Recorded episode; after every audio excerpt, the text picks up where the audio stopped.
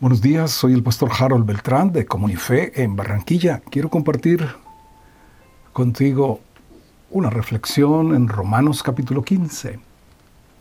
Uno de mis versículos favoritos es el versículo 13. Dice, y el Dios de esperanza les llene de todo gozo y paz en el creer, para que abunden en esperanza por el poder del Espíritu Santo. Vuelvo a leerlo, el Dios de esperanza. Hemos compartido que la carta a los romanos, el actor principal es Dios. Dios y su plan de redención para toda la raza humana por la fe en el Señor Jesucristo y una revelación de Él. Es la que contiene esta escritura, el Dios de esperanza. En el capítulo siguiente, 16-20, va a decir el Dios de paz. ¡Wow!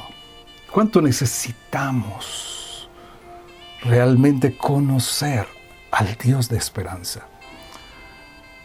Porque nuestro mundo, nuestro alrededor, las circunstancias que se manifiestan a lo largo y ancho de cada día, cada vez está trayendo más desesperanza, más incertidumbre. Y verdaderamente la fe cristiana contiene la esperanza que necesita el ser humano. Se conoce que las demás eh, religiones o ideologías o filosofías son fatalistas, desesperanzadoras. Así que toma más sentido el que nosotros que conocemos a Dios y somos conocidos por Él, podamos entonces no solamente tener esperanza para nosotros, sino tener abundante esperanza para poder contagiar, contagiar nuestro entorno familiar, laboral, de amigos, vecinos, con este mensaje cristocéntrico. Porque la esperanza no es algo. Cristo es nuestra esperanza.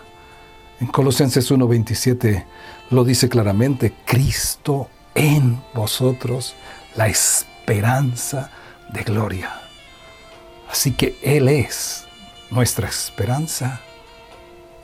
Y la resurrección del Señor Jesucristo es el fundamento de esa esperanza que no solamente alcanza para esta vida temporal, sino para los largos días de la eternidad. Y dice, el Dios de esperanza les llene de todo gozo y paz en el creer. Y aquí vemos fruto del Espíritu Santo, la llenura, como dice aquí, para que abundéis en esperanza por el poder del Espíritu Santo. La llenura del Espíritu Santo no solamente se limita a experimentar sensaciones físicas que tienen su lugar, va para llenar también de esperanza el corazón y poder publicar y compartir el Evangelio de la esperanza para todos aquellos que están en sin salidas, que están en crisis, que están en dificultades. Ahora, las tres cosas que permanecen ahora, dice en 1 Corintios 13:13, ahora permanece la fe, la esperanza y el amor. Estos tres. Pero el mayor de ellos es el amor.